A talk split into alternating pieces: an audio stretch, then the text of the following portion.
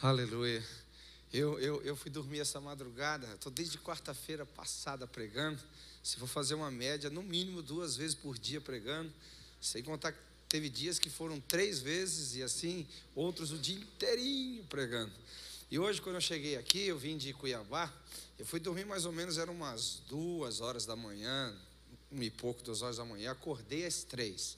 Aí vim no, no avião e tal, estava aqui de manhã, não sei se eu chamei Jesus de Genésio, vão dar um desconto aí, tá? E eu estava no hotel, fui dormir, falei, pastor, preciso dormir, preciso dormir, está me dando um treco aqui, preciso dormir. E na hora que eu despertou o relógio para eu acordar. Eu falei, meu Deus do céu, onde que eu estou? Eu não estou onde que eu estou. Onde que eu estou? Eu estou em Cuiabá, estou em São Paulo, estou em casa, não sabendo onde que eu estou. Mas bom que a gente está junto aqui celebrando ao Senhor, é tão bom. Tão bom se permitir ser gasto por uma boa causa, né? Se permitir ser queimado e que o Senhor receba a glória, o louvor, a honra, receba a adoração por intermédio de cada um de nós aqui, em o nome de Jesus. E eu creio que nós estamos crescendo na revelação. Toda revelação ela é progressiva. Quantos concordam? Diga amém. Em todos os sentidos, né? Tanto progressiva no teor da revelação, como também no entendimento da revelação que nos foi dada. Eu gosto de dar muito essa aula no seminário, porque nós vamos sendo expostos a verdades. E depois nós vamos aprendendo a respeito das verdades que nós fomos expostos. Então existem dois tipos de progressividade na revelação. Primeiro, você ser exposto a algo que você nunca ouviu, como nós estamos baseando nosso texto lá em, Efésios, em Atos capítulo 19, quando a igreja de Éfeso foi ministrada pelo apóstolo Paulo a respeito da pessoa, da missão e da forma de agir do Espírito Santo, eles disseram: Nós nem sequer ouvimos falar que existe. É uma coisa interessante isso, né? A pessoa, muito menos da missão, desta forma, nós nunca vimos a sua operação aqui. Mas depois que você é exposto a isso, você tem que crescer dentro dela, dia após dia. E eu sempre digo que a revelação, ela só vai se tornar plena no céu quando nós conheceremos a Deus da mesma forma que somos conhecidos por Ele.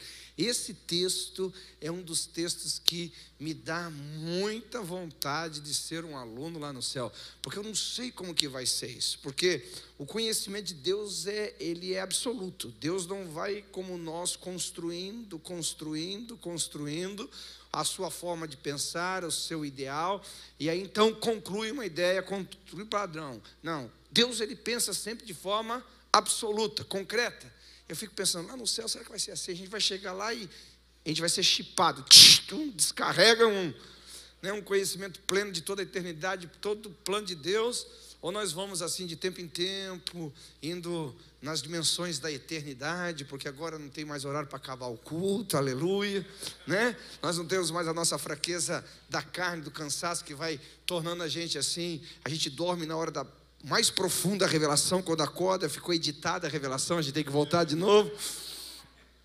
Então não sei como vai ser, mas eu estou assim empolgado, porque Jesus certamente vai nos chamar à sua comunhão, e eu tenho certeza que nós vamos descobrir mais. Mas enquanto aqui na terra, nós precisamos ser expostos à verdade e depois edificar, construir, crescer sobre essa verdade exposta. Vamos trabalhar um pouquinho sobre isso. Bem, dentro desse contexto, a gente tem que agora olhar a, a, a olhar o que nós ministramos de manhã. Eu estou tentando encontrar uma forma. Acho que você tem que assistir. Acho que a melhor forma é você assistir do que eu fazer uma, uma introdução muito grande, vai tomar muito tempo da gente. Então você assiste lá, você vai entender melhor o que eu estou falando aqui.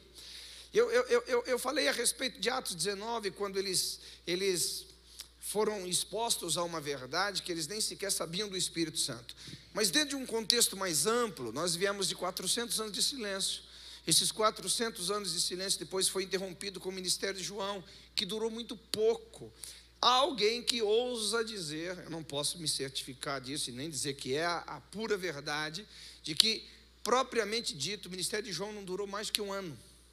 Não durou mais do que um ano. Uma coisa assim, causa um impacto na gente, né? E ele morre. Eu até te imaginar, 400 anos de silêncio, levanta um profeta, vamos supor que seja esse tal de um ano, pum, o cara morre. Desesperança total, né? Mas daí fica Jesus. Aí, cara, agora o cara vai, agora vamos ter um profeta revelando o mistério de Deus, ele vai nos ensinar, não como os escribas e fariseus nos ensinam, mas vão nos ensinar com autoridade, nós vamos ficar só com as regras e formas, vamos ficar com a vida da religião e tal. Bum, Jesus morre também. Mas ele diz em João capítulo 14, versículo 18, que ele não nos deixaria órfãos, mas nos enviaria o outro consolador. João 14, 26 fala sobre isso, depois João 16, 8 mostra não só a pessoa do Espírito Santo, como também a sua missão. Atos já nos mostra não apenas a sua pessoa agindo, não somente a sua missão, mas a sua forma de agir. Então, nesse contexto, a igreja ela começou a se espalhar, né? E o que nós percebemos com tudo isso? De que havia uma nova linguagem, uma, uma nova manifestação, uma nova forma de Deus agir que não foi nada parecido com o que eles já tinham experimentado. Então a vida é um aprendizado, onde as experiências nos ajudam a nos relacionar com Deus. Eu vi ali, eu não trouxe esse livro porque acabou. Todos os livros que eu trouxe acabaram. Mas eu passei ali na biblioteca, eu vi que vocês têm biblioteca, não, livraria, eu vi que vocês têm esse livro lá, que eu escrevi O Poder da Experiência com Deus na Prática da Vida Cristã é, eu acho que você deveria comprar esse livro, vai fazer muito bem para a tua fé, muito bem mesmo. Se por acaso não tiver suficiente, vocês podem entrar no site, na orvalho.com e adquirir esse livro. Esse livro vai te ajudar. Não é? Eu, até lamento ter escrito esse livro, porque eu fico com vergonha de divulgar. Fica parecendo estar tá fazendo propaganda de si mesmo, né? Mas pensa num livro bom para ajudar a tua fé, para você crescer, para você né, é, principalmente nesse tema que eu estou falando. Porque quando o Senhor disse que nos daria o Espírito Santo para que nós não ficássemos órfãos, Ele está falando do quê? De um relacionamento. Relacionamento com tudo aquilo que Jesus Cristo fez, com tudo aquilo que Ele nos outorgou gratuitamente. Então não tem como você ter um cristianismo verdadeiro um, um, cristianismo genuíno, um cristianismo profundo, onde dia após dia você vai sendo transformado à imagem de Cristo, sem um relacionamento com o Espírito Santo. Todo o cristianismo ele é cristocêntrico, porque ele é fundamentado em tudo que Jesus Cristo é, em tudo que Jesus Cristo fez e tudo que o Espírito Santo está fazendo para glorificar a obra de Cristo na cruz, porque esta é a missão dele, glorificar a Cristo. E nós não podemos entender que glorificar a Cristo se resume apenas a expressões de louvores como santo, como glória a Deus, como aleluias. Isso faz parte. Mas a glória que Cristo espera receber é a manifestação do poder da cruz do Calvário. E aqui a gente vai entender a primeira experiência que nós precisamos ter com o Espírito Santo. A Bíblia fala em João capítulo 16, 18, que ele iria nos convencer de pecado. Iria nos convencer de pecado. Essa é a primeira grande experiência que nós temos com o Espírito Santo. Eu costumo dizer que é a primeira, a mais necessária, e sem ela, todas as demais ficam, ficam comprometidas. Eu já estou no ministério há muitos e muitos e muitos anos. E eu percebi uma característica muito, muito clássica no cristianismo. Quando alguém se permite ser trabalhado pelo Espírito Santo, quando ele interpreta a obra do Espírito Santo nos convencer de pecado, não como uma linguagem agressiva, mas como uma linguagem de amor, quando ele percebe que a disciplina do Espírito é em constranger o coração e apontar as falhas que estão contrárias ao padrão de Deus, como a semelhança de Paulo ouvindo Jesus dizer: Eu sou o Senhor Jesus, e você está fazendo coisa que está na contramão da minha obra, você está me perseguindo. Quando isso é genuíno na vida de um homem que se aproxima de Jesus Cristo, a partir de então, o cristianismo dele fica frutífero. O contrário, eu também já vi muitas vezes, gente se arrastando a vida inteira dentro da igreja, se arrastando a vida inteira para viver um cristianismo fraco, fraco, assim, derrotado, um cristianismo sem essência, porque a verdadeira essência do verdadeiro cristianismo, desculpa a redundância, mas é pedagógico, é o novo nascimento. Porque você não pode viver a vida cristã sem a natureza de Cristo. Qualquer outra religião você vive ela sem a essência do seu fundador. Você vive o budismo sem Buda. Você vive o islamismo sem Maomé. Você vive o shintoísmo e todos os ismos da religião sem o seu fundador. Você não pode viver o cristianismo sem que o seu fundador, Jesus Cristo, habite em você pelo Espírito Santo. Então, continuando o que nós começamos de manhã, nós temos a pessoa do Espírito. Mas essa pessoa do Espírito, ele tem uma missão. E a primeira e determinante é nos convencer de pecado. Eu estava conversando com alguns jovens e eu tive uma conversa bem séria com eles. Falei, gente, escuta aqui. Vocês estão brincando muito com essa questão de pecado. E a maioria daqueles jovens eram jovens nascidos na igreja. Jovem nascido na igreja, o maior pecado dele é não ter contado a verdade para a mãe, escondeu. Entendeu? Joga na igreja, não, espero eu que não vá aprontar aquelas barbaridades, porque criou num ambiente onde a cultura é santa, onde não existe aquelas deformações absurdas que a gente vê na sociedade lá fora, mas também, se não nascer de novo, é um pecador igual, independente do que venha acontecer. Então aquele jovem batendo um papo com eles, não, pastor, tem nada a ver, tem nada a ver, tem nada a ver. Deixa eu te falar uma coisa, a minha conversa com eles. Se juntar todos os pecados de vocês, juntar todos os pecados de vocês, de toda a história, desde que vocês nasceram até hoje, talvez a soma deles não dá 10% do homem miserável que eu fui. E quando eu buscava libertação em qualquer tipo de religião e não encontrava, aquilo era frustrante para mim. E quando eu me esforçava para tentar ser um homem diferente, e não conseguia, aquilo me frustrava ainda mais. Chegou um ponto da minha vida que a morte talvez era a solução que eu, eu encontraria para a minha vida. Eu sempre brinco, eu era tão ruim, tão ruim, que nem a morte me quis. Nem a morte me quis. E aquilo foi me levando para um poço assim horrível de autodestruição. E outro dia eu conto mais sobre isso. Quando eu conheci Jesus, aliás, conheci Jesus bem pertinho de vocês aqui, aqui na Avenida Guapira eu, eu numa sexta-feira, eu dormi um cara delinquente. Quando acordei no dia seguinte, eu sabia que eu era uma nova natureza.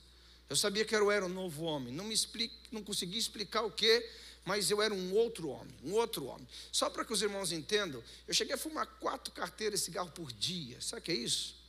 Dá, eu nem sei esqueci a coisa, quase 80 cigarros. Era assim, às vezes eu estava fumando, aí quando eu via tinha dois cigarros acesos na mesa, eu esquecia, era uma loucura.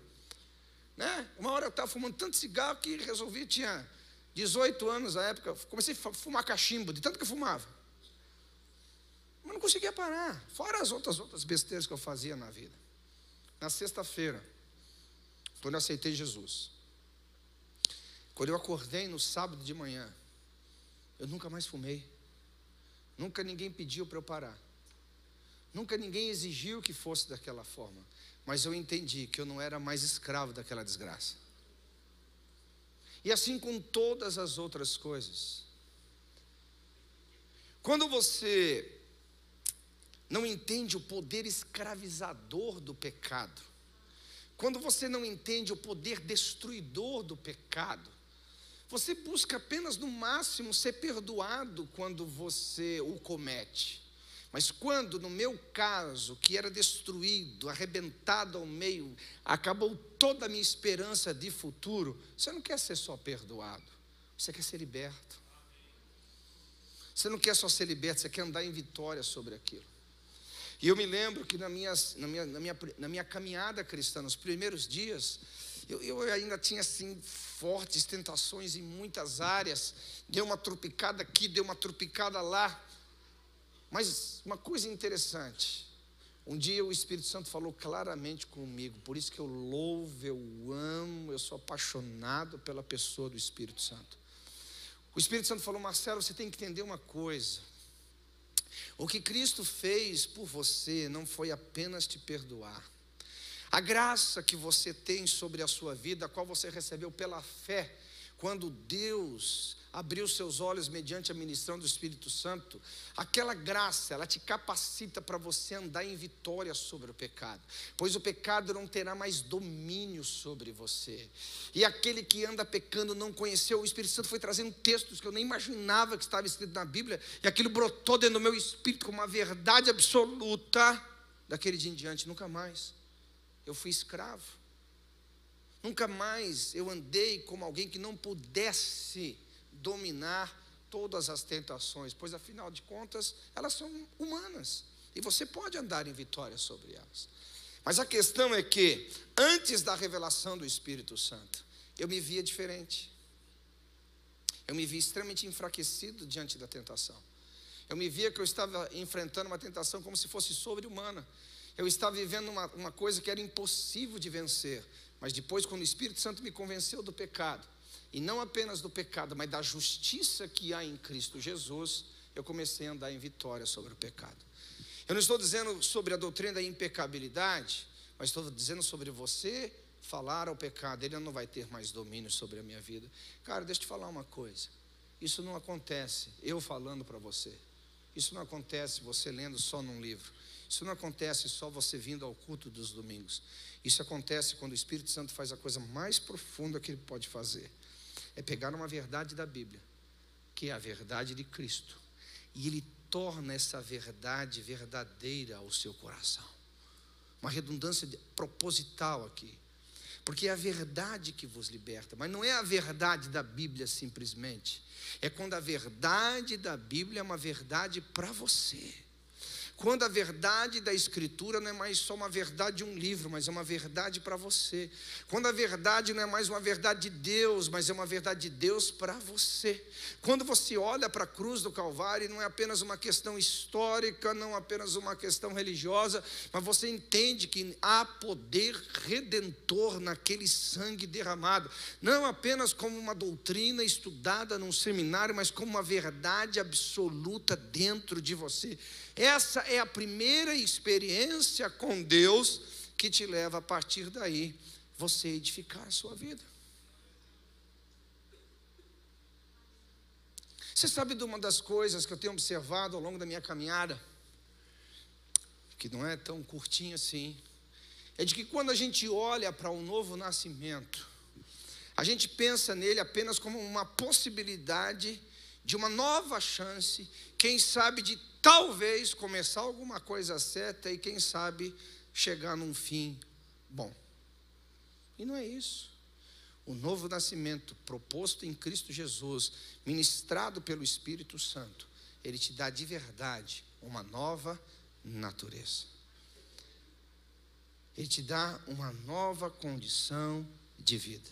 E você tem que agora não mais ter uma orfandade porque João 12 diz: Todos quantos o receberam, deu-lhes o quê? O poder de serem feitos filhos de Deus, não filhos órfãos. Não filhos órfãos. Amém? Está comigo aqui ou não? Então, agora o Espírito Santo vai ministrar essa paternidade na minha vida. E de que forma que ele ministra isso? Presta atenção, Hebreus capítulo 12 diz. Eu gostaria que vocês repetissem comigo. Todos quanto ele recebe por filhos, ele disciplina. Porque não há filho sem disciplina. E se ele vos disciplina, é porque ele te ama, ou porque ele me ama, ou porque ele nos ama. Então a linguagem da disciplina é uma linguagem de amor. Por que, que eu estou começando por aqui? Simples, porque você não consegue ir mais profundo sem o novo nascimento, e você também não vai chegar mais longe de onde chegou o seu arrependimento. A sua limitação de relação com o Espírito Santo está em se render à questão básica da sua missão, que é nos convencer do pecado e nos disciplinar para sair dele. Porque essa questão sensorial é muito gostosa. extremamente gostosa. Eu amo. Quem gosta a experiência sensorial do Espírito Santo aqui? Ai, eu senti que arrepio, meu Deus, que delícia, que gostoso pular, saltar, gritar, sair correndo, aleluia. Eu amo isso. Quem ama, diga amém. amém. Aleluia. Mas isso é, é, é num nível muito superficial. E o texto fala uma coisa interessante. Ele diz assim: se por acaso estáis sem disciplina, da qual todos os filhos são participantes, aí dói, hein? Prepara aí um pouquinho, abre teu coração, deixa eu te ministrar. Da qual todos os filhos são participantes, já não sois mais filhos, mas bastardos. Pastor, que palavra feia. Quem é que gerou um filho bastardo, um filho fora da aliança? Esse é o, é, é, é, é o sentido de um bastardo, um filho gerado fora da aliança. Simples. A aliança de Jesus Cristo, ela promove em nós o novo nascimento, que nos torna filhos de Deus. Mas a religião sem Cristo gera filhos bastardos.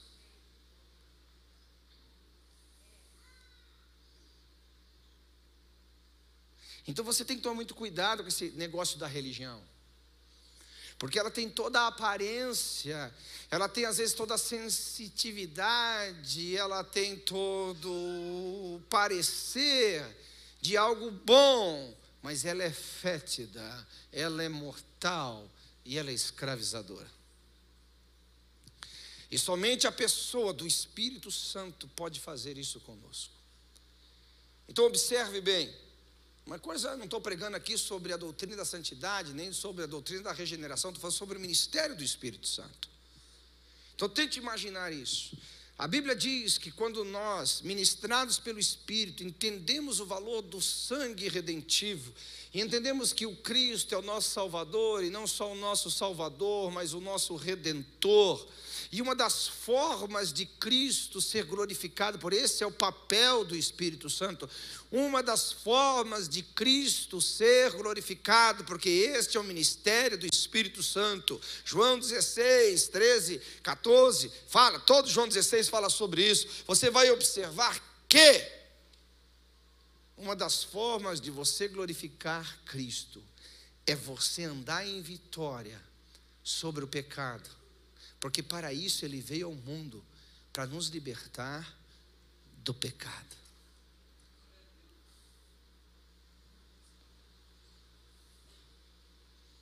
É dessa forma.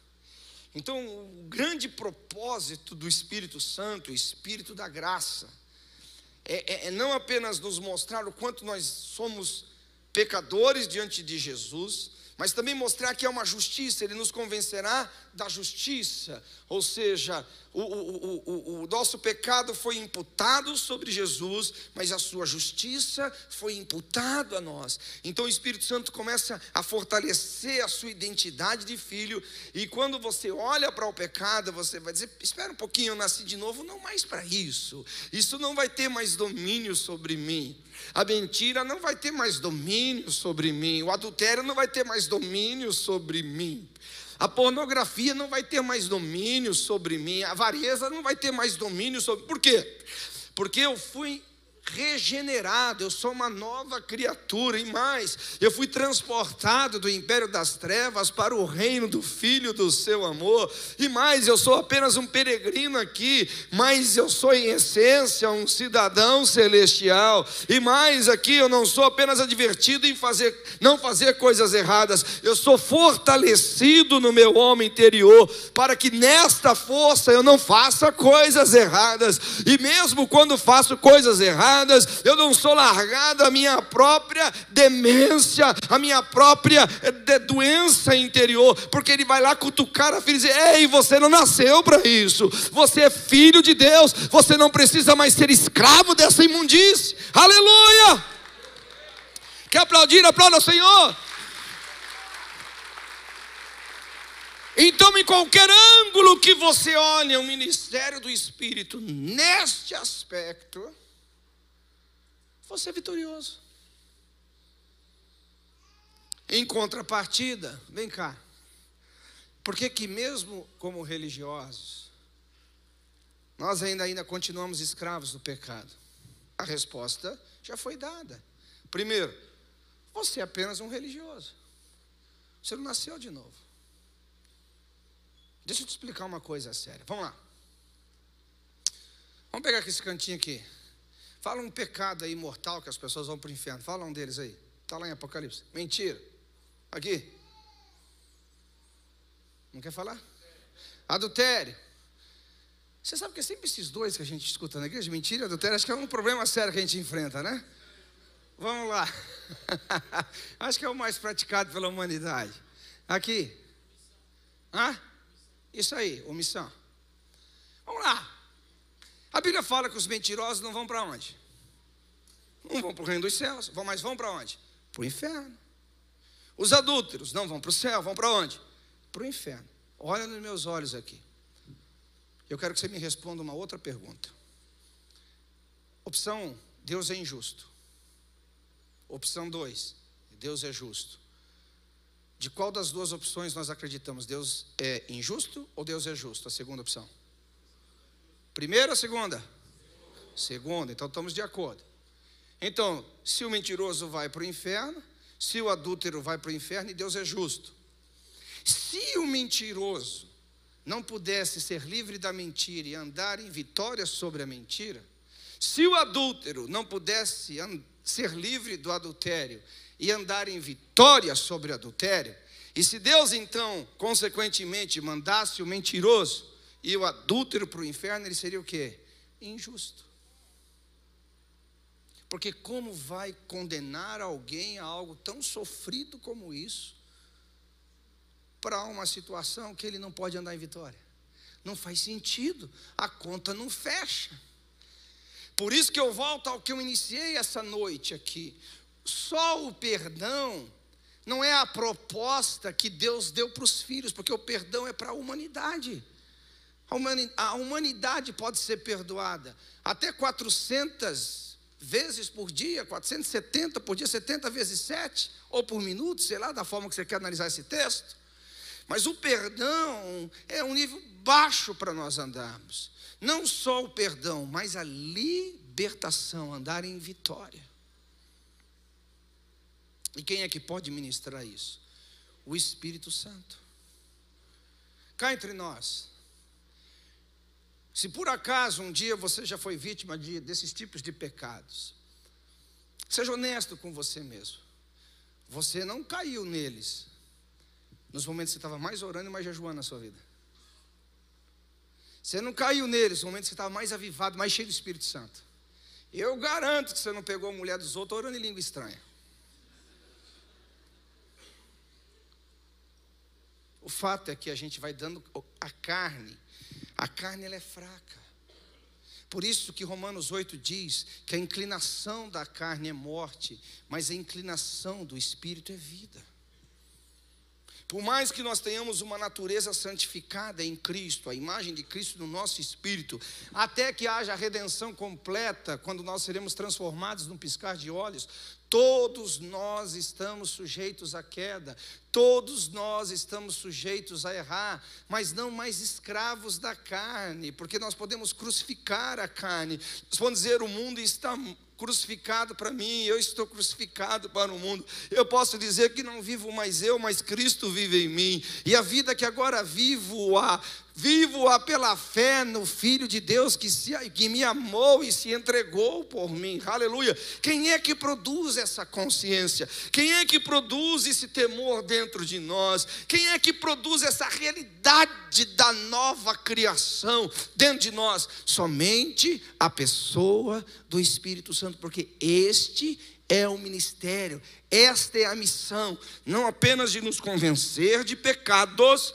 ou de pecado e depois nos mostrar que nós podemos ser livres, andar em vitórias dos pecados, mas também gerar em nós a estatura de Cristo gerar em nós a estatura de varão perfeito, gerar em nós uma estatura de varonilidade, onde nós andamos em vitória contra o príncipe deste mundo. E alguma gente, gente diz, mas pastor, isso é impossível. Não é possível. Sim, é possível. Sim, é possível. Por quê? Em primeiro lugar, o Espírito Santo nos ministra em cima de uma realidade que já foi estabelecida. Qual seria?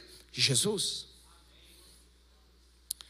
Jesus é o primeiro homem criado, homem tabernaculado, que andou em vitória sobre o pecado. O primeiro Adão pecou, mas o segundo Adão não pecou.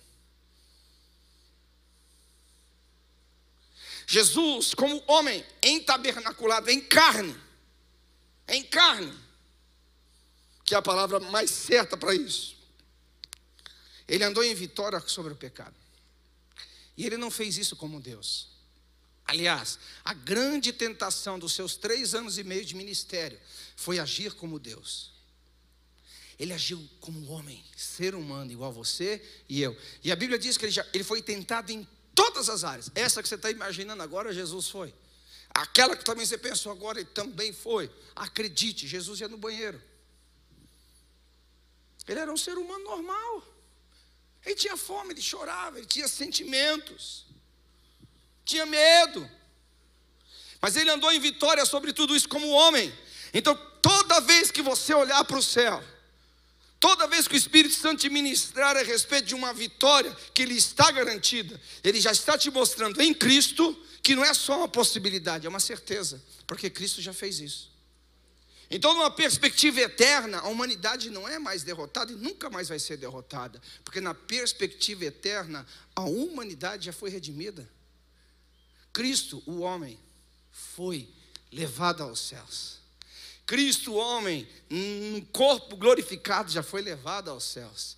A raça humana em Cristo já foi redimida e hoje nós temos que andar nas mesmas pegadas que ele andou. Por isso eu vou dizer o que eu já disse: novo nascimento não é apenas uma oportunidade de começar de novo e quem sabe desta vez vamos fazer certo. Novo nascimento é uma mudança de natureza que está clamando todos os dias, todos os dias, todos os instantes: Maranata, Senhor, volta, porque eu quero me ver livre desse corpo mortal. Maranata, Senhor, eu quero me ver livre desse invólucro que tenta me puxar para baixo. E, Senhor, Maranata, porque há uma natureza viva aqui dentro, há uma natureza divina que habita em mim. Eu sou participante dessa natureza divina e o Espírito Santo ministrando a justiça que há em Cristo mostra para mim que isso não é uma ilusão, mas é uma realidade, que isso não é uma invenção humana, mas é uma realidade divina. Eu posso andar aqui como ele andou.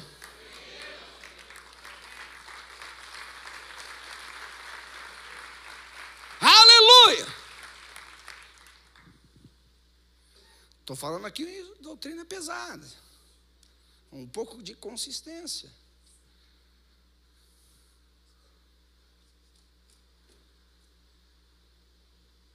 Agora eu te pergunto, vamos lá, como que isso vai ser possível? Se na primeira missão do Espírito ele não consegue ser bem sucedido conosco?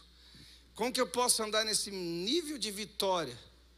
Ou seja, andar como Cristo andou, se nem sequer a primeira delas o Espírito Santo pôde promover em nós, que é o novo nascimento. Sabe uma coisa que Deus falou comigo, gente? Que nós, que somos aí participantes dessa máquina religiosa, nós queremos a capacidade de ter igrejas cheias de gente vazia de Deus. Mas nós aqui não vamos fazer isso, não, em nome de Jesus. Uns dois, amém. Tá bom. Onde tem dois, Jesus já está lá. Mas nós aqui vamos nos esforçar para não cair nisso, amém? Porque agora tem a revelação. Você está sendo exposto a uma verdade que tenho certeza que já foram expostos mais de milhões de vezes aqui. Então o Espírito Santo vem me lembrar mais uma vez, para eu lembrar vocês mais uma vez, de que isso é uma realidade a ser buscada.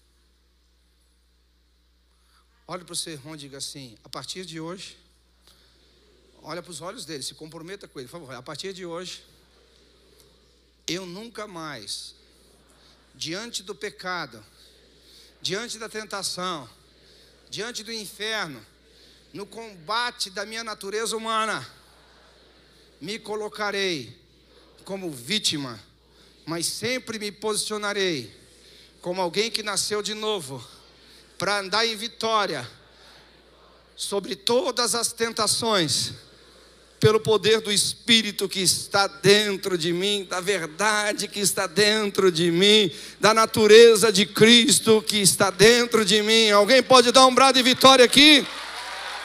Vamos lá, dê um brado de vitória! Aleluia! Glória a Deus! Podemos ir adiante aqui ou não? Então, essa experiência que nós estamos aqui na sua Segunda característica, nos convence do pecado e da justiça. É a partir dela que nós vamos construir. Por quê? Ouça bem.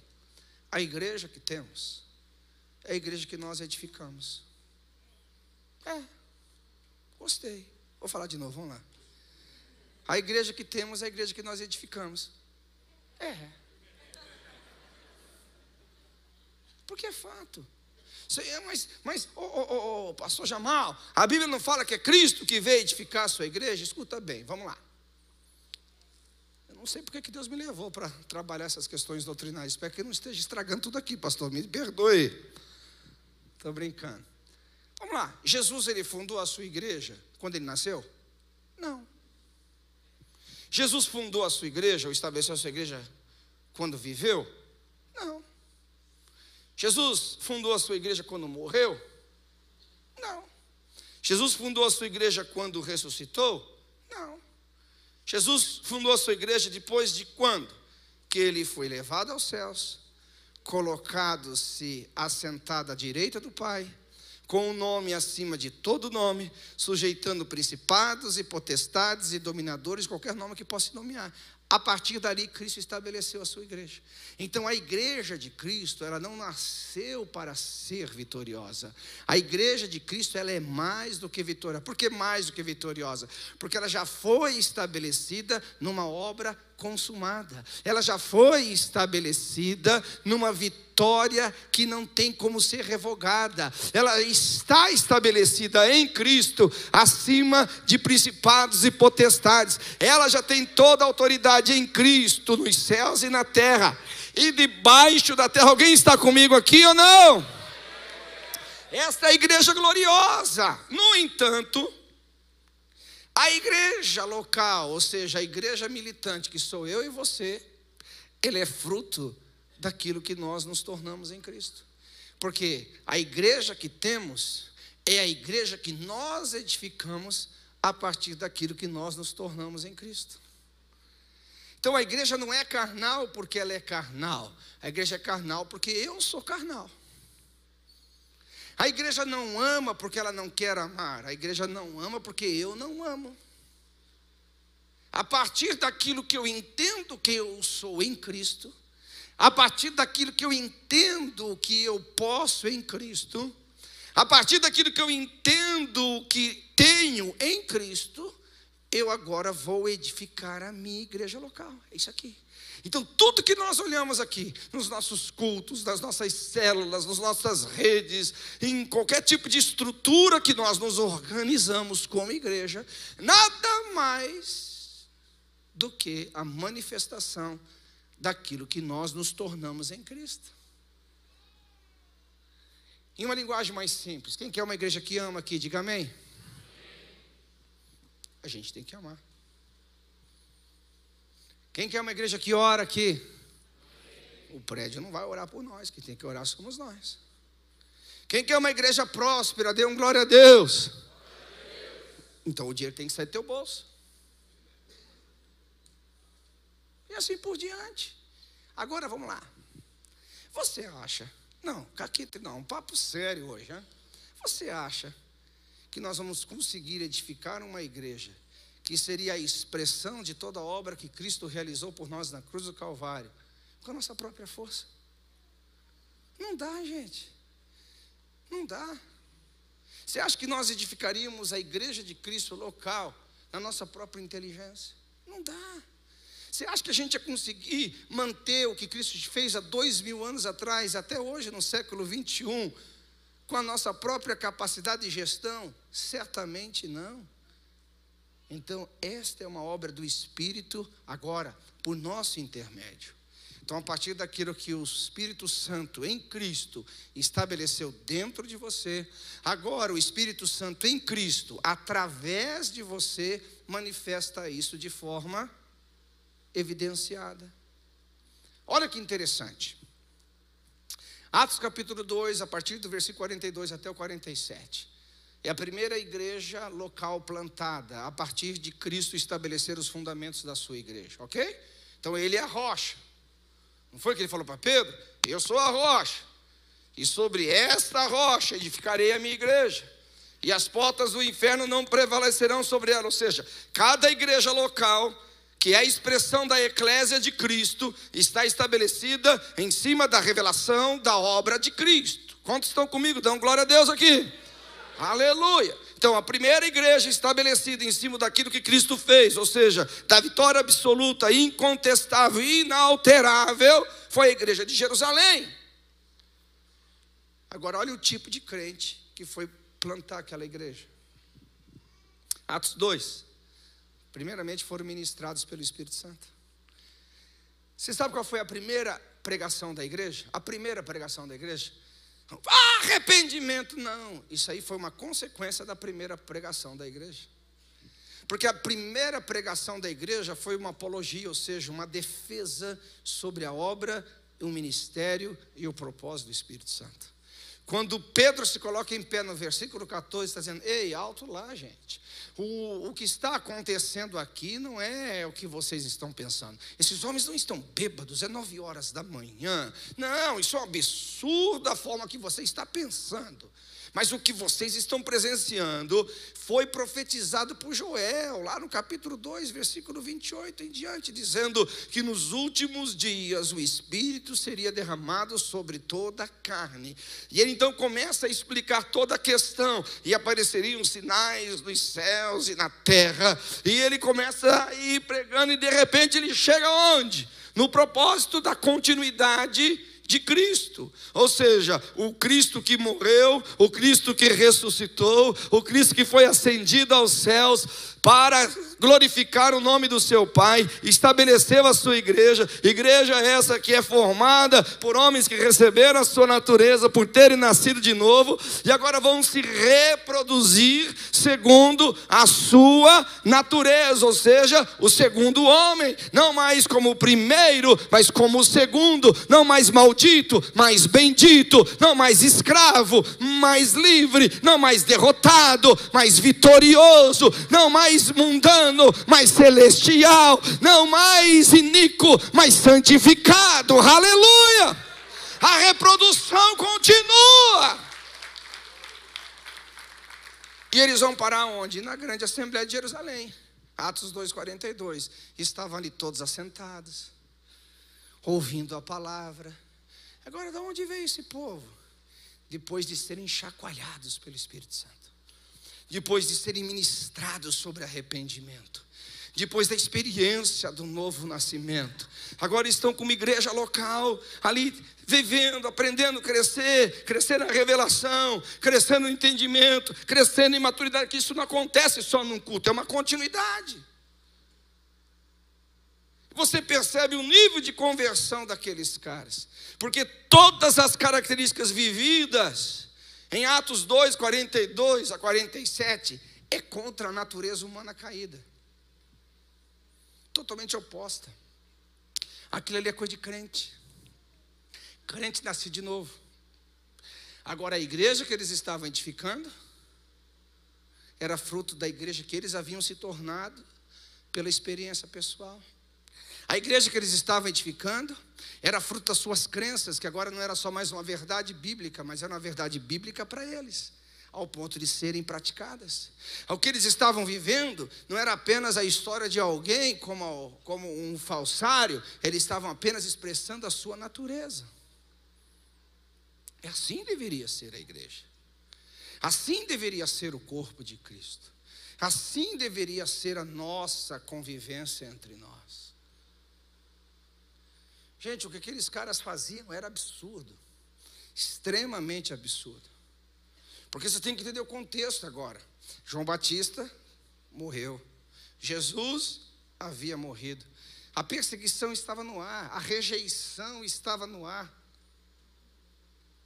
Mas a forma que aqueles homens começaram a viver, a partir do que eles haviam experimentado, a forma que aqueles homens começaram a construir a partir daquilo que eles acreditavam, começou a reverter o quadro. Aleluia.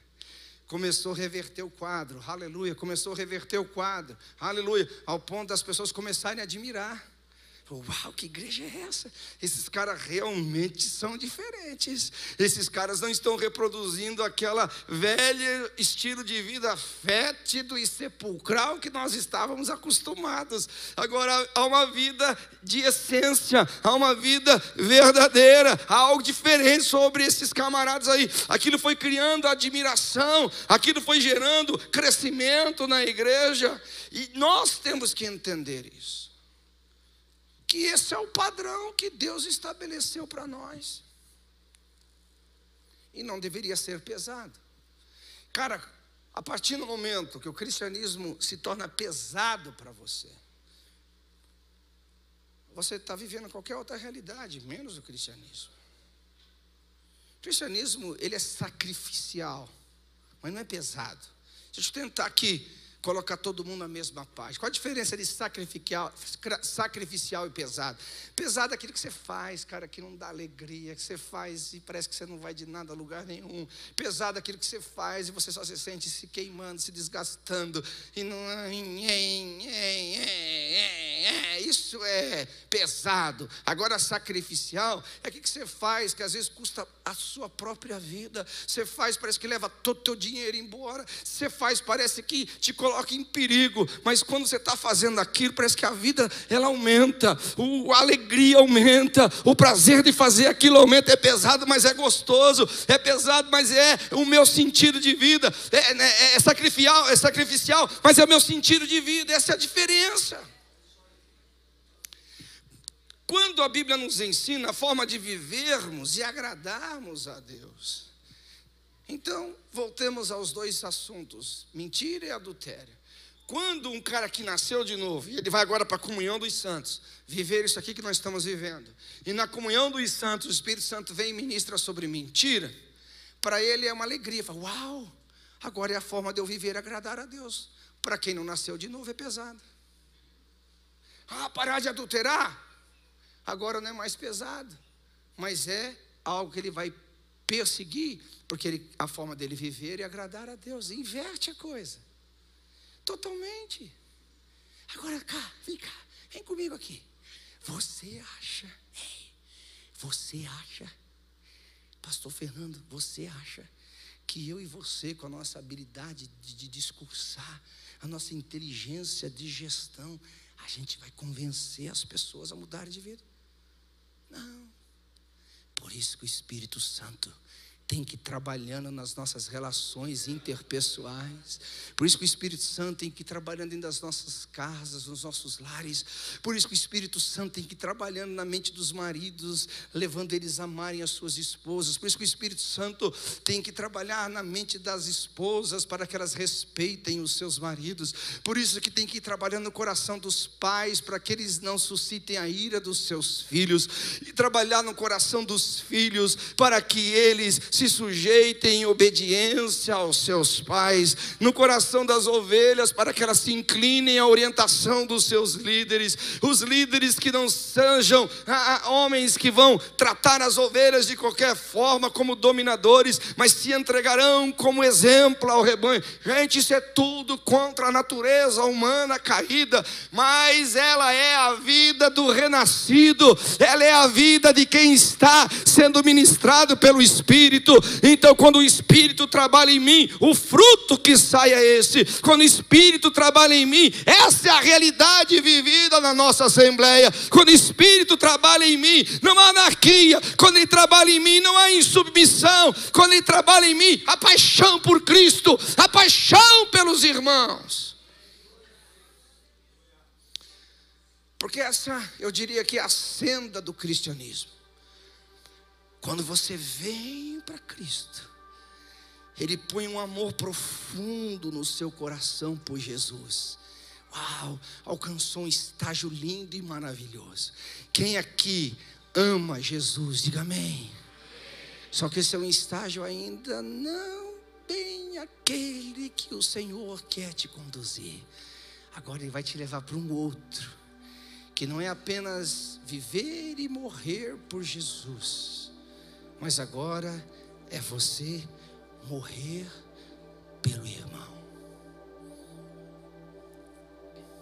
Porque aquele que diz ama a Deus e odeia o seu irmão, o que, que ele está dizendo? Não conhece a Deus. Por isso que a grande marca de uma congregação que está sendo trabalhada pelo Espírito Santo, não que não existam outras, mas uma das grandes marcas é aquele amor sacrificial que nós temos uns pelos outros. Porque o sinônimo de morrer por Cristo não é morrer como quem vai acrescentar algum valor ao sangue derramado. Tem nada que você possa fazer que agregue poder ao sangue de Cristo. Não há nada que você possa fazer que agrega valor ao nome de Jesus. Quando a Bíblia fala sobre morrer por Cristo, é morrer pela causa. É morrer pela causa. Qual é a causa de Cristo? Paredes, tijolos, equipamentos? Não, isso daí a gente usa como instrumento. Mas a causa de Cristo são pessoas. Morrer para Cristo é morrer por pessoas se permitir ser gastado por pessoas, se permitir que pessoas usem daquilo que Deus te deu para que sejam melhores, permitir que aquilo que o Senhor te deu não fique só para você, mas que outros cresçam até mais do que você já cresceu, vão mais longe de onde você já chegou. Essa é a vida da igreja, pode observar. Agora eu te diria, como que nós vamos viver pelo outro? É a nossa natureza egoísta, centralizadora, que não conseguimos enxergar um palmo diante do nosso nariz, sem o Espírito Santo, não dá. Impossível. Impossível. Por isso que eu digo que a maior obra de evangelismo de uma igreja local não começa fora mas dentro. A Bíblia diz que quando nós nos amarmos uns aos outros, assim como Cristo nos ama, quando nós amarmos uns aos outros, então o mundo crerá. Então o mundo acreditará que aqui dentro há uma vida que lá fora não tem. Aqui é um povo que lá fora é tido como louco, mas nós estamos sóbrios, numa sobriedade do espírito, de uma vida que não está aqui na terra, mas está nas dimensões celestiais, onde os meus olhos do entendimento foram abertos para reconhecer e agora trazer para a terra, através da convivência, da comunhão dos santos, do sentar à mesa, do partir do pão, de distribuir dinheiro, de investir tempo, de morrer pela causa que é maior do que todos nós. Você tem que entender que a obra do Espírito Santo não se limita apenas a ele te levar a Cristo e te convencer do pecado. A obra do Espírito Santo não se resume apenas a te levar a Cristo e te convencer do pecado e tornar você uma nova criatura, ensinando a andar em vitória. Não.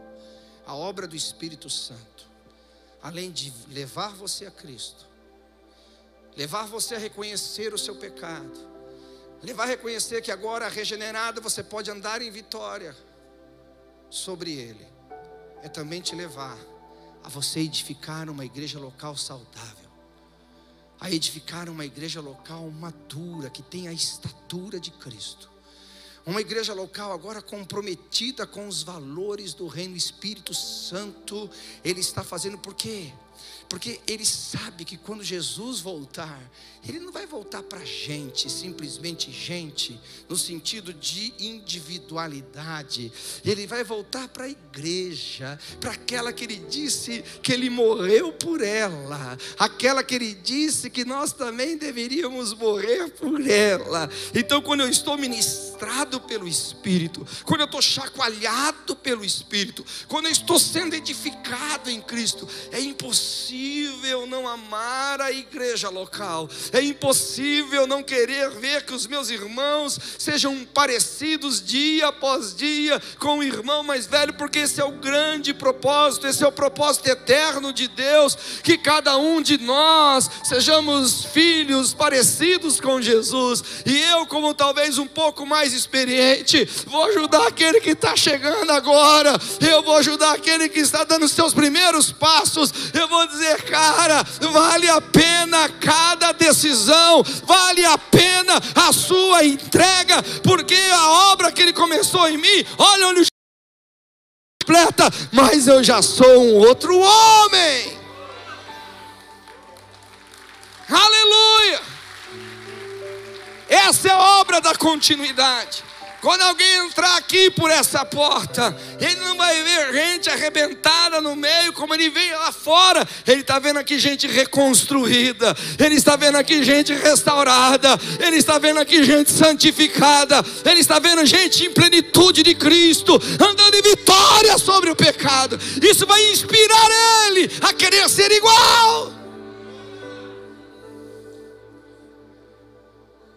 Então a igreja que nós edificamos.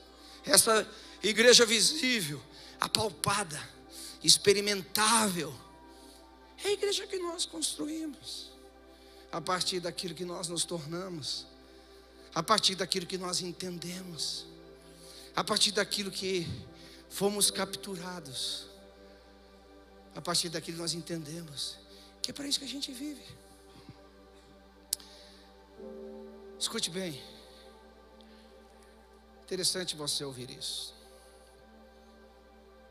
É possível amar Deus, o Pai, sem amar o Deus Filho?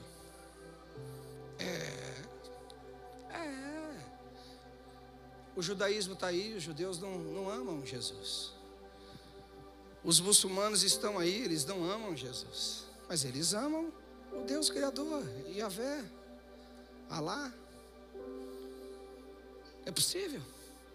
Mas a questão não é se é possível ou não, é certo ou errado.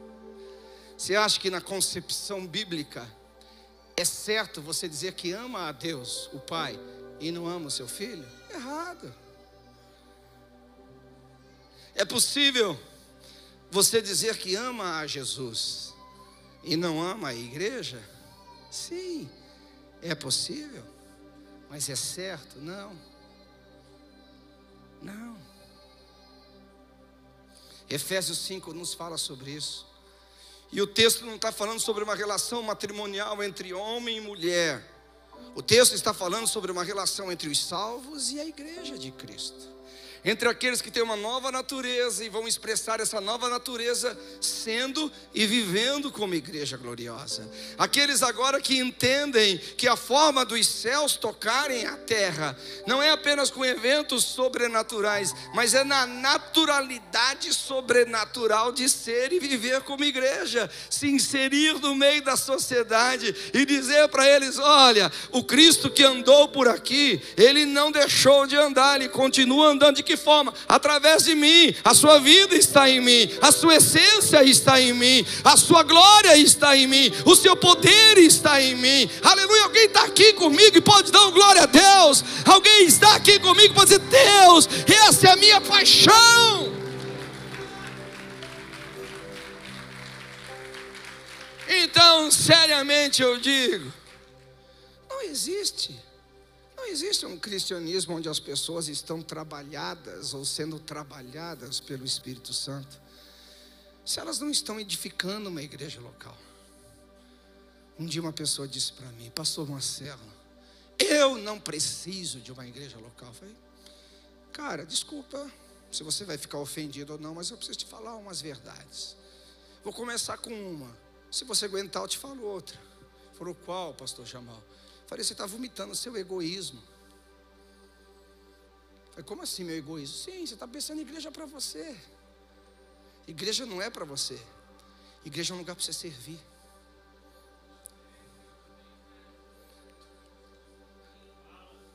É um lugar para você se multiplicar. É o lugar de você completar a assembleia, porque o que você carrega, eu não carrego. Deus pôs isso na nova natureza, Ele não deu tudo para uma pessoa só, para gerar o que? Interdependência. São todos profetas? Não. Então nem todos vão profetizar, são todos operadores de milagres? Não, então nem todos vão operar. Mas no corpo nós temos tudo. No corpo nós podemos viver da plenitude de Cristo. No corpo nenhum dom nos falta. No corpo a vida abundante em todos os aspectos da abundância da vida. Alguém está comigo aqui ou não? Agora, quando o cara não quer ser e viver como igreja, ele está o quê? Empobrecendo o corpo de Cristo na sua geração por causa do egoísmo. Esse é o grande fato. Esse é o grande fato. A partir da igreja local, foi assim que Deus escolheu. E se você tem que discutir só depois do arrebatamento, cara, aqui não dá. Aqui é assim, ponto final, não tem como você mudar isso essa concepção da igreja local. Agora, o formato dessa igreja local, que eu não vou discutir, cada um tem um formato. Não tem igreja comprida, tem quadrada, tem preto, tem cor-de-rosa. Tem igreja tudo que é tipo hoje, no sentido físico, mas não essencial. E em essencial é uma só missão. Não tem duas missões. Por que, que eu gosto? Sempre que eu posso levar-nos não apenas a questão sensitiva do fogo, da glória, da unção, mas entender de que você não pode ter uma comunhão profunda com o Espírito Santo se você negar a missão dele. Não tem como. Não tem como. Cutuque seu irmão aí. Você não pode se relacionar profundamente com o Espírito Santo se você não se comprometer com a missão dele. Escute, eu falei de manhã, vou dizer de novo. Não que isso vá acontecer, mas se por acaso um dia acontecer, não que isso vai acontecer, mas se por acaso um dia isso tiver que acontecer, entre o Espírito Santo escolher você como gente e a missão dele de glorificar a Cristo, eu não tenho dúvida, ele vai ficar com a segunda opção, glorificar a Cristo. Ele não vai viver pelos seus caprichos. O ministério do Espírito é cristocêntrico, não antropocêntrico. Então cabe não ao Espírito se adaptar a você, cabe você se render ao Espírito e à sua missão, sendo essa igreja gloriosa, extraordinária, linda, bela, a igreja que representa e demonstra Cristo, o Cristo vivo, assentado acima dos acima nos céus, acima de principados e potestades. Quantos querem ser essa igreja gloriosa? Dê um brado de vitória aqui. Vamos, dê um brado de vitória aqui. Uh! Terminando de verdade. Então agora aqui a vida do espírito é mais aquela pirotécnica Spielbergiana, que parece que estamos num filme de ficção científica que sai raios para lá, trovões para cá. Mas é a vida comum. É a vida do amor. É a vida da segunda milha. É a vida da paciência, ter paciência com outro irmão que está num processo talvez mais lento do que o seu. Sabe, a vida de você entender que cada um está numa fase da caminhada e nem todo mundo pode estar lendo a mesma página, porque o processo do Espírito é contínuo. Lembra que eu falei de manhã? É contínuo, é contínuo, é contínuo, é contínuo. Então, essa pirotecnia agora, ela, ela, ela, ela dá lugar para a singeleza. Sentar à mesa, comer pão. Isso não é nada difícil para nós, é verdade? Conversar, bater papo, ter vida de gente, mas não de gente comum, gente santificada. Vida de ser humano, mas não ser humano comum, um ser humano redimido. Aleluia. E nessa comunhão singela, O Espírito fala, ele revela, ele cura, ele liberta, ele dirige, ele aconselha, ele vivifica, ele vem da forma que ele quiser, porque eu estou pouco ligando a forma como ele vem, desde que ele esteja presente, eu estou de bem com a vida, aleluia. desde que ele esteja agindo, eu estou de bem com a vida, glória a Deus. E aí a gente caminha. Agora concluindo, será que a gente consegue isso sem ele? Não consegue. Será que a gente mergulha nesse oceano tão profundo sem ele? Não conseguimos mas com Ele a gente chega lá.